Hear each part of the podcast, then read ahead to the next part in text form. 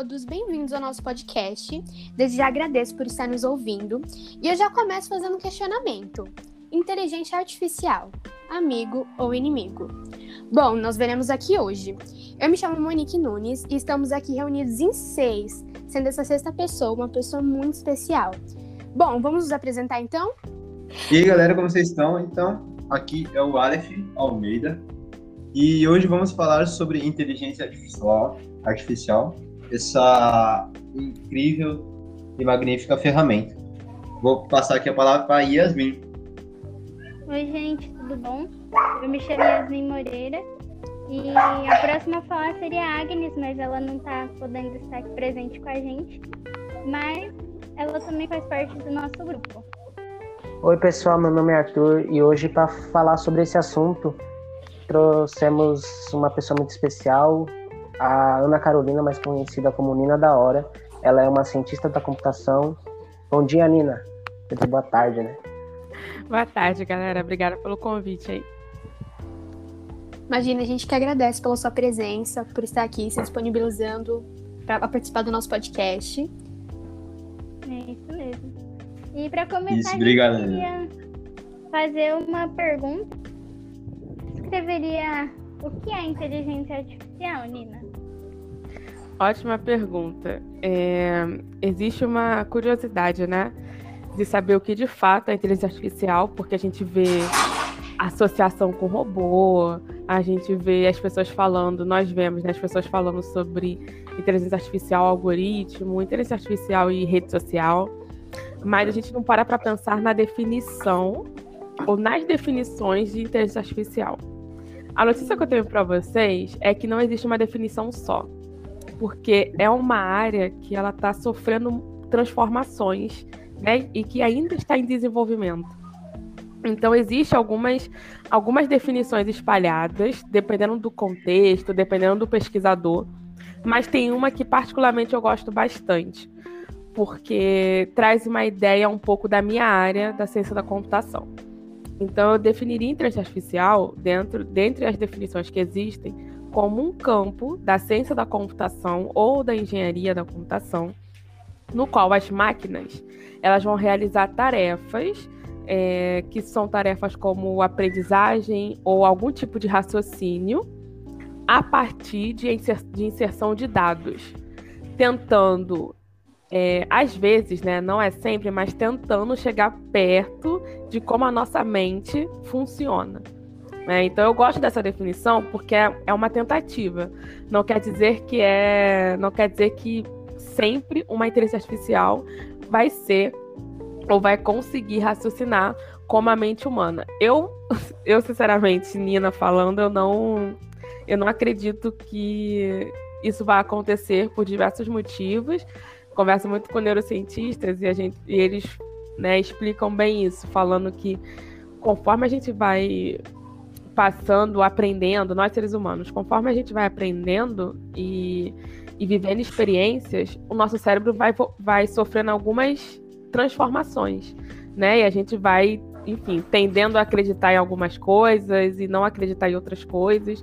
Então, nem sempre as coisas são feitas em linha reta na nossa cabeça. E a inteligência artificial, ela tem um, uma, uma particularidade que você não tem criatividade sendo inserida na inteligência artificial e você não tem esse, essa continuidade de aprendizado como nós seres humanos temos ao longo da nossa vida. Então é isso. Eu sou uma pessoa que eu não acredito que nós vamos ser substituídos por, por robôs com inteligência e tudo mais. Nossa, que bom para nós, então.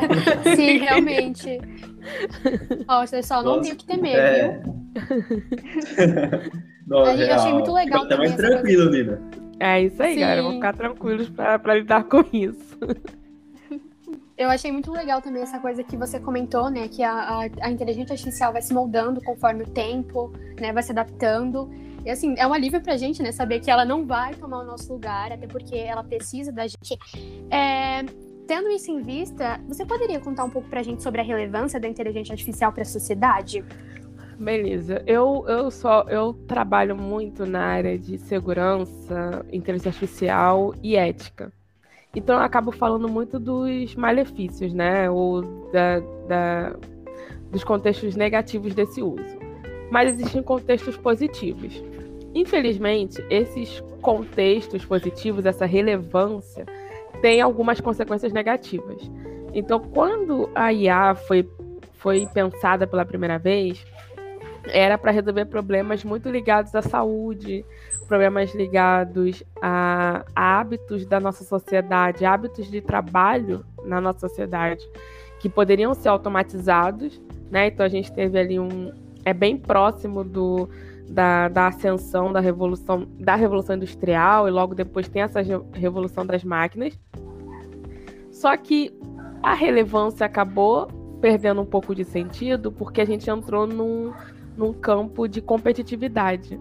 Né? Quando você entra nesse sistema que é mais mercadológico e de competir para ver quantas quantas soluções que envolvam tecnologia ou que envolvam inteligência artificial vão, eles vão conseguir gerar, você acaba perdendo um pouco qual de fato é a relevância da inteligência artificial para a sociedade. Então, se hoje eu for parar para pensar, vamos parar para pensar aqui juntos, será que é necessário ter inteligência artificial em todas as áreas como nós estamos tendo hoje? Né? Será que realmente é necessário? Ou será que nós estamos acostumados a pensar que é, é tão relevante quanto o que nós, seres humanos, podemos fazer com as nossas próprias mãos? Então é algo a, a se pensar que o que de fato é importante e o que virou uma imposição, sem a gente perceber. Então eu diria que existe uma relevância, Nossa. assim, em alguns aspectos que foram é, sendo desenvolvidos ao longo, ao longo dos anos. Quando eu falo da área da saúde, eu estou dizendo de aspectos, por exemplo, olha, eu tenho uma grande amiga, Sandra Ávila, que é da Unicamp, que ela, enfim, participou, tem um grupo de pesquisas eu acho que é essa é a pesquisa dela, mas se não for, galera, eu posso estar confundindo as pesquisas, porque tem muitas pesquisas interessantes no Brasil. É, para você conseguir usar um, um, machine learning, aprendizagem de máquina, que é uma das áreas do, de inteligência artificial, para você poder diagnosticar o câncer. Né, diagnosticar antes, antes de, de, ou depois da conversa com o médico, tentar agilizar esse processo. Uau! isso é, é algo que eu vejo com uma relevância se Nossa. for é, se for feito junto com uma preocupação com a privacidade desses dados, né? A privacidade dos dados do paciente, de, da situação dele, para que isso não seja compartilhado com o pensamento de que vai gerar uma venda farmacêutica, etc, etc, etc. Então, acho relevante se tiver essas outras preocupações. Só que é isso isso é, é relevante no mundo Nossa. acadêmico para medicina, mas a gente vive numa sociedade que tem pontos positivos e pontos negativos. E aí pode virar algo negativo. Então eu diria que a relevância da inteligência artificial, e desculpa se eu estiver me estendendo muito, ela se torna importante quando a gente pensa nas consequências negativas junto com as soluções positivas, para que a gente não gere um problema maior no futuro de estar tá utilizando muita IA de forma desnecessária. Esse caso que eu citei, eu acho que é super necessário. Agora, existem outros casos que eu acho que, assim, a gente está tá tão animado, tem pessoas que estão tão animadas com as possibilidades que elas esquecem que nós, seres humanos, somos capazes de produzir e, e agilizar determinados processos que uma IA não vai ser capaz. Eu andei pesquisando andei pesquisando sobre isso mesmo que você falou, que, tipo, a IA tá sendo vista também com preconceito porque ela tá vindo como uma proposta de acabar com os trabalhadores, né? Que ela vai trabalhos repetitivos, ela pode fazer ainda muito melhor que o ser humano. Então isso pode acabar tipo extinguindo essa profissão, essas profissões dos trabalhadores, né? Sim, Sim, acho que é um ótimo ponto que você trouxe. Tem um site que eu vou. Posso mandar o link para depois vocês colocarem na descrição. Que Pode. é um site que ele você coloca a profissão lá e ele devolve para você o, em quanto tempo aquela, aquela profissão vai ser extinta. Ou a, qual é a porcentagem daquela profissão ser extinta. E aí, há um tempo atrás, a galera falava, ai, ah, gente, é, psicólogos, motoristas. Ah, não, são profissões que a gente vai substituir por uma máquina. Olha o contexto que nós estamos hoje no mundo. Será que realmente os psicólogos é uma psicologia é uma profissão, é uma área que pode ser substituída por máquinas? No mundo pandêmico que nós estamos vivendo, a gente vai lidar com uma coisa fria, né, com uma máquina para nos ajudar? Não né, motorista, será que realmente uma máquina vai conseguir substituir um motorista? Se eu não sei se vocês sabem, mas nos carros autônomos, que é o nome que se dá para carros que não têm motoristas humanos, são carros que não reconhecem ainda pessoas negras. Então eles não entendem que pessoas negras são obstáculos. Tem várias pesquisas que dizem isso. Eles tiveram poucos avanços nesse, nessa parte e aí é capaz do carro autônomo é, atropelar uma pessoa preta. Então, será que realmente nós estamos preparados para fazer essa transformação? Então, quando você traz isso do, dos trabalhadores, eu fico muito preocupada, porque se criou uma, uma, uma teoria de que isso está muito mais próximo do que a gente pensa, e aí acaba criando um, um certo medo na sociedade em tentar questionar isso. E por outro lado, você faz com que as empresas que já trabalhem nisso se sintam mais fortalecidas a caminhar com essa solução, ao invés de repensar as consequências negativas e o impacto negativo disso na, na economia de, uma, de um país. Se a gente for pensar no Brasil, é, a economia do Brasil nisso, teve uma reportagem semana passada que disse que os idosos tiveram que voltar a trabalhar. E que, e que tem muitos idosos que estão sustentando as suas famílias por conta do, da, da, da, do, da alta taxa de desemprego entre os jovens no, nessa pandemia aqui no Brasil. Então, imagina você colocar e dizer que uma máquina vai substituir determinados trabalhos. Onde que a gente vai colocar essas pessoas? Se sem máquina se sem máquina nós já temos esse problema, com máquinas, onde nós vamos colocar essas pessoas para movimentar a economia e para que elas tenham acesso à, à qualidade de vida, né? Porque é isso, a gente Sim. tem acesso a determinadas é, a determinados benefícios da sociedade se a gente pagar por isso. Então é realmente muito complexo. Eu confesso que eu não tenho uma resposta. Eu tenho uma opinião pessoal de que eu acho que não deveria estar sendo feito da forma que está sendo, e uma opinião enquanto pesquisadora de que a gente deve questionar mais do que criar mais soluções com inteligência artificial. É, Nossa. tipo, é, eu acho que daí vem aquelas coisas fictícias que aparecem em filmes e séries. Essa ameaça. É, eles eles estão falando que é uma ameaça, mas na verdade é outra. Exato. Sim. Realmente, eu concordo com, que, é, com isso que ela disse, né? Porque a inteligência artificial vem tomando proporções bem grandes, né? Há campos realmente em que ela é muito relevante, mas as pessoas se deixam levar e há momentos que não são necessários ali, como ela mesma citou. Então, assim, acho que está completamente certa o ponto de vista que ela colocou. Assim, nada ótimo. Sim, eu acho interessante também, né, galera, que tipo o ser humano precisa desse contato, né, com outras pessoas, né? Sim. Realmente. E, e, e é, eu acho muito muito legal vocês já nessa nessa fase da vida de vocês, que pode estar tão tumultuada quanto outras fases, que, que né, do ensino médio, estarem questionando isso. Porque quando vocês chegarem na universidade, gente, dependendo da área que vocês atuem, vocês vão encontrar diversas opiniões, né? Vocês vão encontrar pessoas que que defendem isso e que não preste atenção nessas, nessas perguntas que vocês estão me fazendo, que são super importantes. E vocês vão ter pessoas que prestam atenção nisso. Né? Então, como que a gente, enquanto cidadãos, independente da nossa idade, como que a gente pode ajudar é, no, no, melhor desenvolvimento dessa tecnologia? Então, eu, eu vejo sempre com bons olhos é, qualquer, qualquer geração que se propõe a debater sobre isso. Então, eu já queria assim deixar meus parabéns para vocês pela iniciativa. Nossa. A gente que agradece mesmo. Sim, a gente que agradece tá... por você estar tá compartilhando seu conhecimento com a gente, dando essa experiência, nos ensinando mais, porque a gente está aprendendo muito aqui com você. É, agradecemos muito, de verdade. Sim.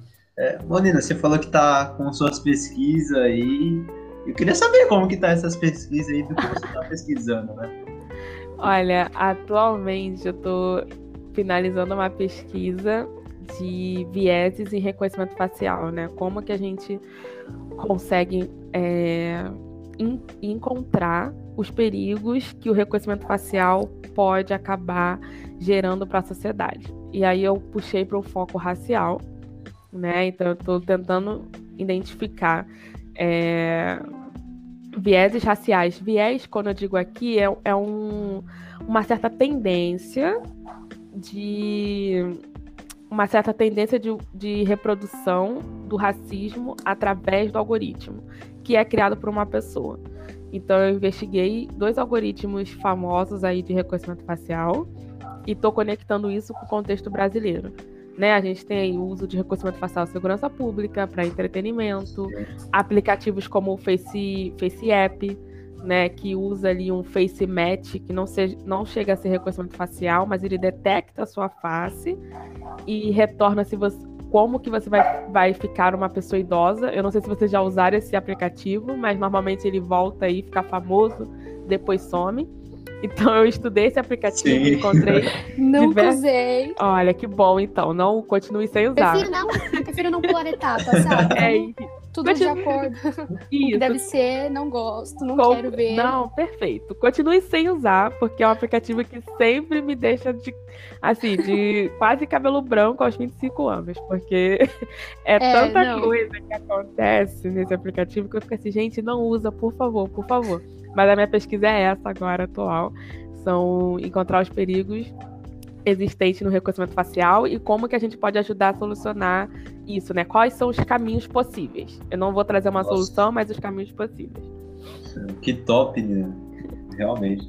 E que nem, é, muitas vezes a gente acaba que nem é, as polícias, né, que tá sempre é, envolvida com pessoas, né, acaba errando, né, a, é, o rosto, né, a face das pessoas. Imagine é, o grau que a inteligência artificial tem que estar, tá, né? Ela tem que ser muito apurada para conseguir distinguir, né? Exatamente. A, até o ser humano que consegue ter uma um pouco de facilidade, né? Ou tenta buscar o, o melhor reconhecimento facial das pessoas, acaba errando, imagina uma inteligência artificial, né? Que está desenvolvendo. Exatamente. E, e tem uma discussão, inclusive, sobre isso, de que não vai ser tecnicamente que a gente vai resolver isso, né? A gente vai acabar tendo que fazer um grande debate na sociedade, envolvendo áreas como as ciências sociais, é, a área das ciências biológicas, não vai ser só as ciências exatas envolvida nisso, para entender qual é o de fato como que a gente consegue resolver isso estruturalmente, porque a nossa sociedade tem todos esses, esses vieses, todos esses preconceitos. Então, esses preconceitos. Então, como que a gente resolve isso se as pessoas que estão criando essas tecnologias? Então, o problema não está é, na tecnologia. Por mais que eu tenha que estudar isso, porque eu estou finalizando a graduação de ciência da computação, eu já entendi que o problema não é a tecnologia, só que eu estou estudando esse processo. A outra parte é a nossa sociedade. E aí vai levar um, muito mais tempo para a gente conseguir entender melhor e construir um caminho mais, mais inclusivo, né? Mais humano também nesse processo. Sim. Eu queria falar uma coisa que eu acho muito interessante, que eu costumo pensar que a tecnologia, a inteligência artificial, é uma ferramenta, como qualquer outra, né? Só que a gente que vai decidir como que vai usar ela. E aí Exato. cabe a cada um ver se vai é... usar para coisas boas ou ruins para a sociedade, né? É igual Sim. eu penso também assim, eu penso que não é a tecnologia que estraga o ser humano, é o ser humano que estraga a tecnologia. Ah, é como a maioria das mães falar, ah, o celular faz mal. Não, não faz mal o celular. O que faz mal é quem usa o celular. Então, é, tem muito da gente também, como você acabou de falar. É, não, é, não é o celular que faz mal, mas o nosso uso excessivo, a nossa missão, a maneira como a gente utiliza isso que faz mal. Exato. E as pessoas Sim. que criam, né? Então, acho que isso que a Yasmin trouxe é muito importante, a gente ter essa noção de que a, existe a participação humana. O, não, não, as coisas não são criadas por uma máquina, igual alguns filmes fazem aí. Fazem totalmente errado. Olha, gente, eu amo ficção científica, mas tem filme que bota assim, o programador como uma pessoa que não fala com ninguém, só fica digitando rápido. Gente, eu sou programadora. Eu não digito assim, loucamente, como eu vejo nos filmes. e eu gosto de conversar com as pessoas. Eu não sou a pessoa que não gosta de falar com pessoas. Então, assim. Realmente tem alguns filmes assim. Eles criam que... um estereótipo, né, que chega a ser Exato. às vezes absurdo. Exatamente. E a maioria dos né, aqueles, desses filmes coloca o estereótipo de que só existem homens fazendo isso, né? É. E, e não, é, não é uma verdade. Então, enfim, eu tenho várias críticas, Nossa. mas eu assisto muito, muitos filmes assim, mas tenho muitas críticas como eles constroem a nossa, eu nossa acho imagem. Que nesses filmes também, né, acaba criando uma certa raiz de pensamento do, da profissão, né, e da pessoa que tá ali, né? Aí você acaba tornando um preconceito, né?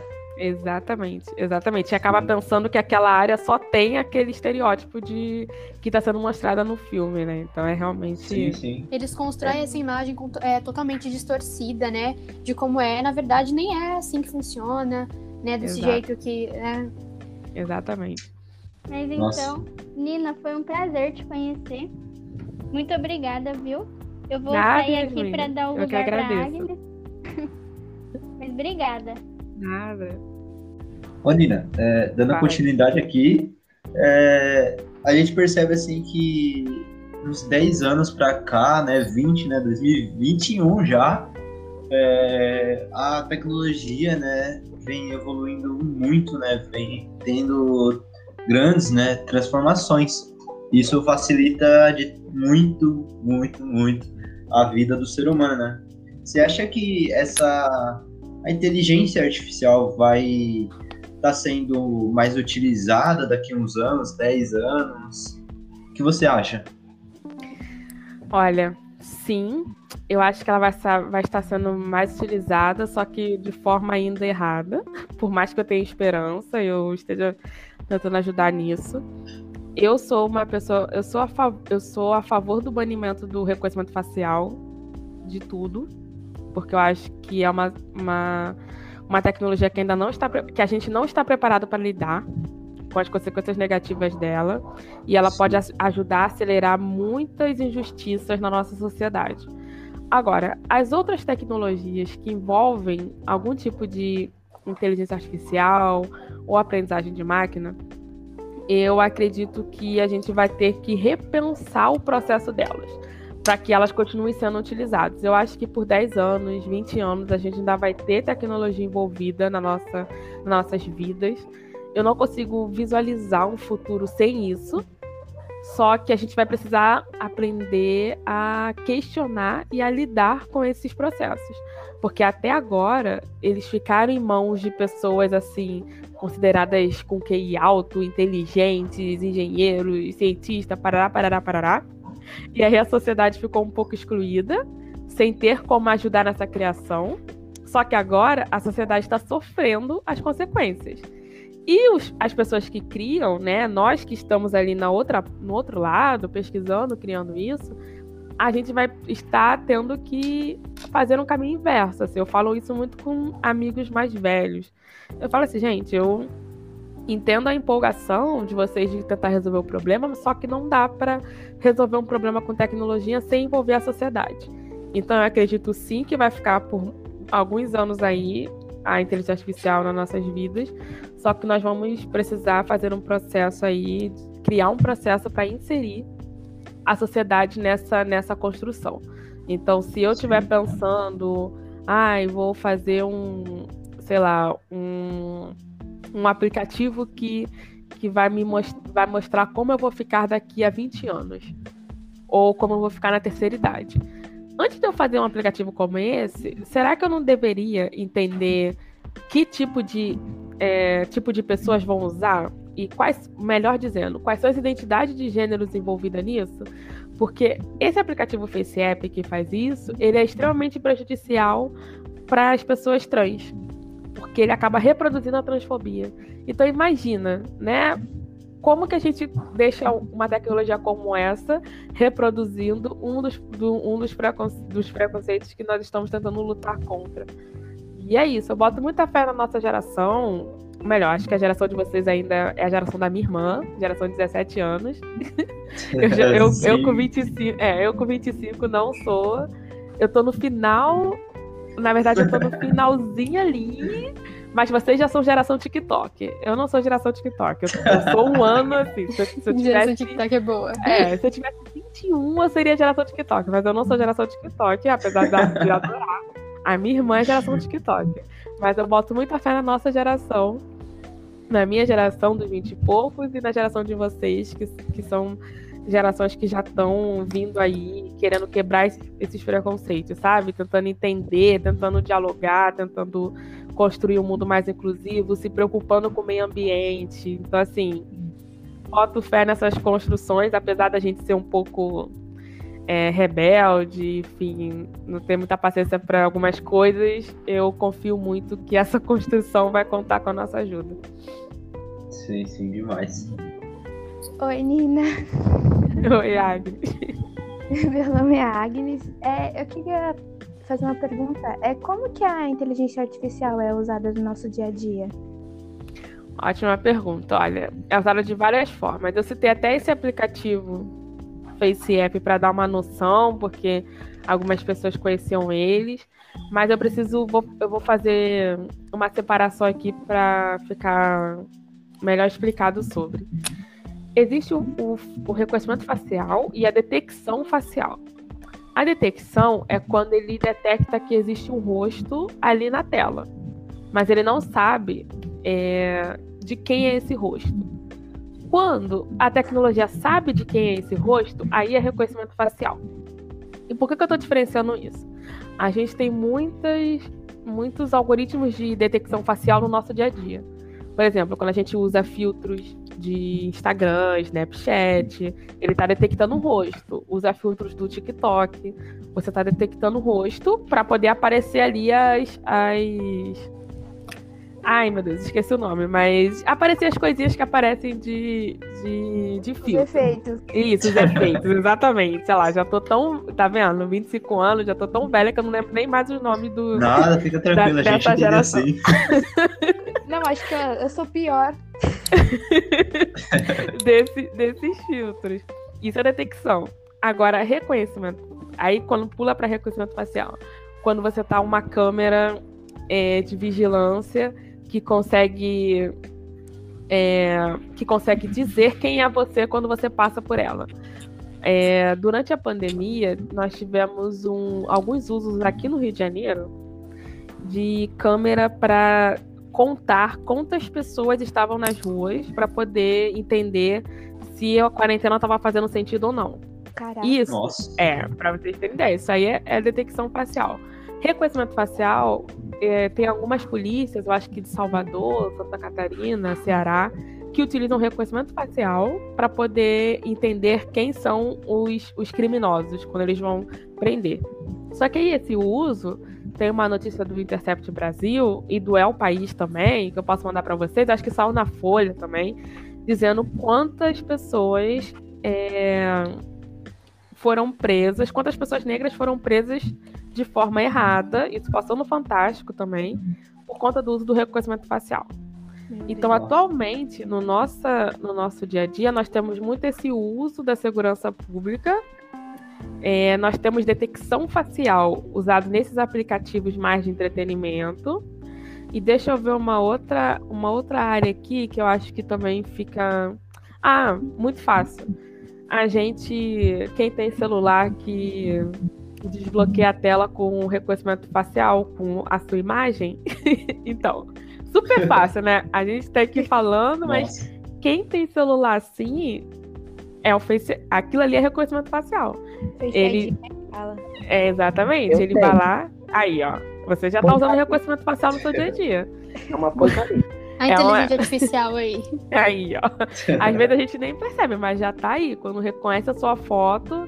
Outra coisa, deixa eu ver. Quando você vai fazer compra, ou quando vocês pedem cartão, ou os pais de vocês, não sei. Eu não sei a idade de vocês, então eu tô assumindo que vocês ainda fazer 16. não vai fazer 16, então, ok, É. tô assumir certo É, que temos vocês. 15. que vocês ainda não têm conta Cotando o banco. Ainda então. não. Ainda, Ainda não. não. Ainda não. Vão chegar lá, galera. Vão chegar lá. Vão chegar lá.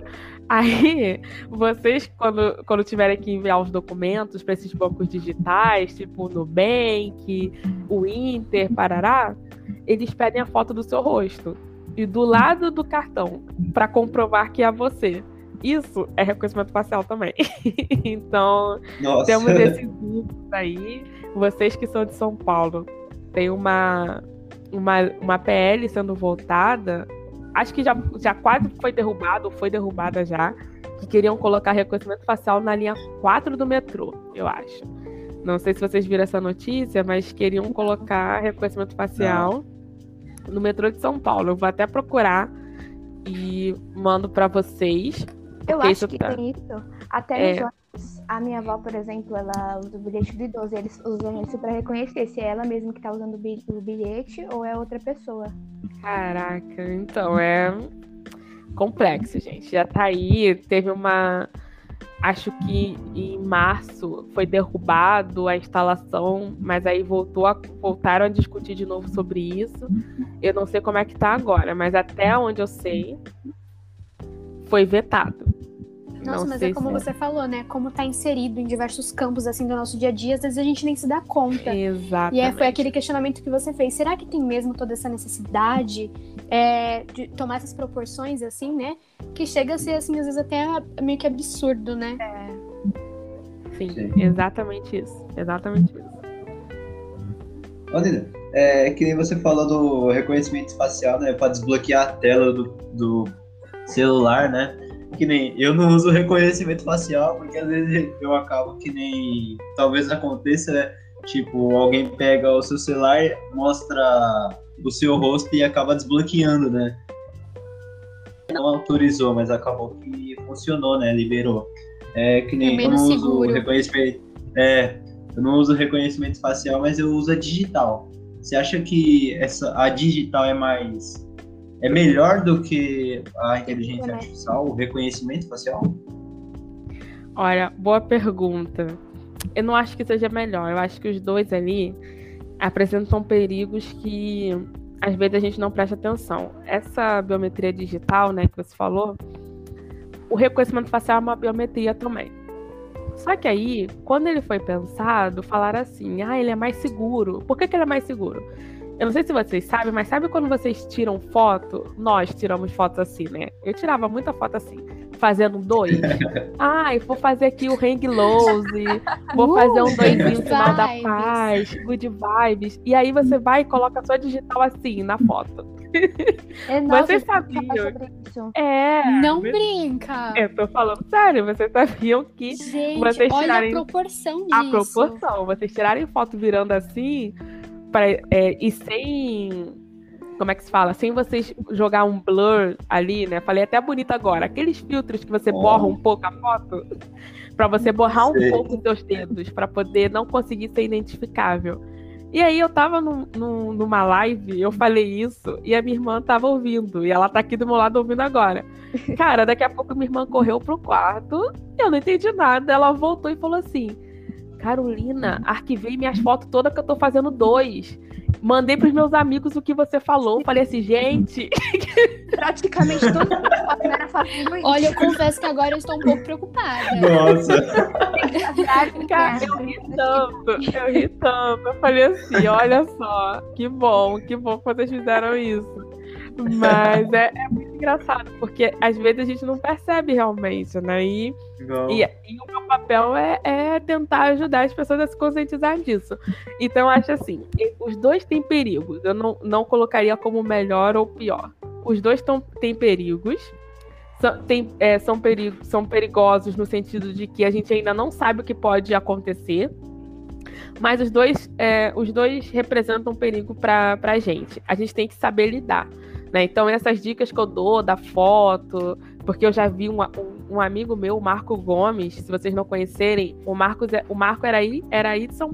Ele era de Brasília, e eu acho que ele voltou pro Brasil, porque ele, enfim, foi morar fora, foi estudar fora, e uma vez ele postou uma foto falando isso. Por que, que ele borra a foto dele? quando ele faz, quando ele Nossa. posta as mãos. Né? Então, é, é, eu acho que é uma questão da gente é, se, se ambientar e se acostumar a lidar com esses perigos, porque toda inovação gera uma vulnerabilidade. Isso é fato. Para quem trabalha com segurança, com inteligência artificial, a gente sabe disso. Então, como que a gente lida? A gente vai criando esses, esses mecanismos de defesa para todo mundo usar a tecnologia, porque é isso, né? Se ela não for barrada e ela tiver continuar sendo utilizada, então como que a gente vai utilizar com segurança, né? Com o mínimo ali de de cuidado. Mas eu não queria assustar vocês, não. Galera que vai escutar o podcast. Olha, depois desse podcast, a nossa vida vai ser completamente diferente. Não vai ser mais a mesma. Total. Não será mais a mesma, eu vos digo. Eu fico feliz. Se vocês forem cuidar da segurança de vocês Agora... digital, eu tô a gente aí se integrando tão vulnerável na internet nem sabia, ó. É isso aí, ó. Tá vendo? Agora não pode mostrar a mão na, na câmera. Que olha que é, nível chegamos, olha é... que ponto chegamos. Roubado. Ou inteligência artificial, realmente temos que ficar atentos. É isso Nossa. aí. Então, Nina, para darmos aqui um encerramento do podcast, pelo menos nesse capítulo, né? Voltamos naquela pergunta do início. A inteligência artificial hoje é, é mais amiga ou inimiga?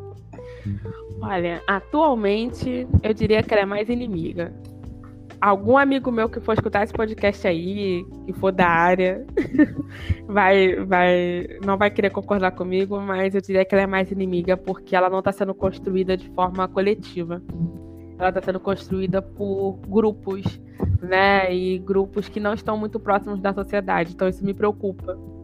Me preocupa da gente não estar tá vendo esse processo e como a gente não vê esse processo, a gente está tá meio que refém ali das consequências que podem acontecer a partir disso. Então eu diria que hoje ela é um pouco mais inimiga do que nossa amiga. Mas se a, os desenvolvedores desenvolvessem melhor, ela pode se tornar uma amiga no futuro. É isso, pode. Eu acredito nisso, gente. Eu tenho muita esperança, eu tenho pessoas é, desenvolvedoras como eu que se preocupam com isso, que estão tentando se preocupar mais com isso. É, mas tem que abrir mais, tem que ser uma construção coletiva, tem que envolver mais pessoas da sociedade nisso, que não necessariamente façam parte da área da computação. Então, falta trabalhar melhor nisso. É né? isso aí, falta trabalhar melhor nisso. Bom, Nina, muito obrigada. A gente agradece imensamente pela sua participação. Assim, aprendemos muito aqui é, queremos agradecer é, por todo esse conhecimento que você compartilhou com a gente. Assim, é como eu falei, é, vamos sair daqui com um pensamento totalmente diferente em relação à inteligência artificial, sem dúvidas. Total. Eu fico feliz. É, não, não, espero que eu não tenha assustado muito, mas eu vou ficar feliz se vocês tomarem cuidado com o sinalzinho aí que vocês forem fazer nas fotos, para não mostrar muito do, da privacidade de vocês, da digital. E é isso, tomarem, né, irem questionando Nossa. desde já essas Agora tecnologias. Agora a gente já fica mais esperto. É isso aí, galera. Fiquem mais espertos, por favor. Fala aí, pro, divulga aí o seu Instagram, seu Facebook, e vi que você tem um YouTube também. Boa, boa. Quem quiser dar uma olhada, né, passar, conhecer um pouco Show de bola, gente. É, nas redes, todas as redes é Nina Demudo Hora, H-O-R-A. E eu preciso dizer que é da hora mesmo, é sobrenome, não é brincadeira, não é nome de YouTube, tá no meu RG. Não me perguntem de onde que sério? saiu esse sobrenome. É sério? É sério, é sério mesmo, é da hora mesmo. Tem várias teorias de origem desse nome. A teoria que eu mais gosto é de que vem da costa do Marfim, do continente africano. Passou por Portugal, passou por Holanda. Então, assim, eu sei que eu tenho família, um monte de lugar que aparece aí, a galera joga na rede, fala assim, Nina, acho que eu sou sua prima. Eu falo, então tá bom, a gente é primo, não tem problema não. Então, já tenho primo no Maranhão, tenho primo no Ceará, tenho primo em São Paulo tudo que fica vendo na rede fala assim, cara, eu nunca conheci alguém com esse sobrenome. E eu pensei que eu fosse a única pessoa com esse sobrenome. As pessoas falam isso pra mim. Então eu falei, é isso, gente, é família. Então é realmente sobrenome é esse. Então todas as redes vocês vão achar assim, Nina da Hora, com Demudo. É, eu tenho um podcast que fala de cientistas negros, né, da, de todas as áreas, só com uma ideia de informar mesmo tenho, eu tenho dois canais. Eu tenho um canal, teve um canal de um projeto Computação Sem Caô, que foi um projeto onde eu coloquei a minha cara para explicar essas questões que a gente conversou aqui. Então é um canal que volta e meia a galera manda mensagem, mas já encerrou esse projeto. E um outro canal chamado Computação da Hora, que aí eu falo um pouco mais de filosofia da computação, da tecnologia e pensamento computacional. Fora isso, tem outras coisas aí que vão acontecer, aí nas redes sociais eu vou compartilhando. Tchau, Nada, pessoal. gente. Obrigada a todos Tchau, que, nos, que nos ouviram até aqui. É, agradecemos muito.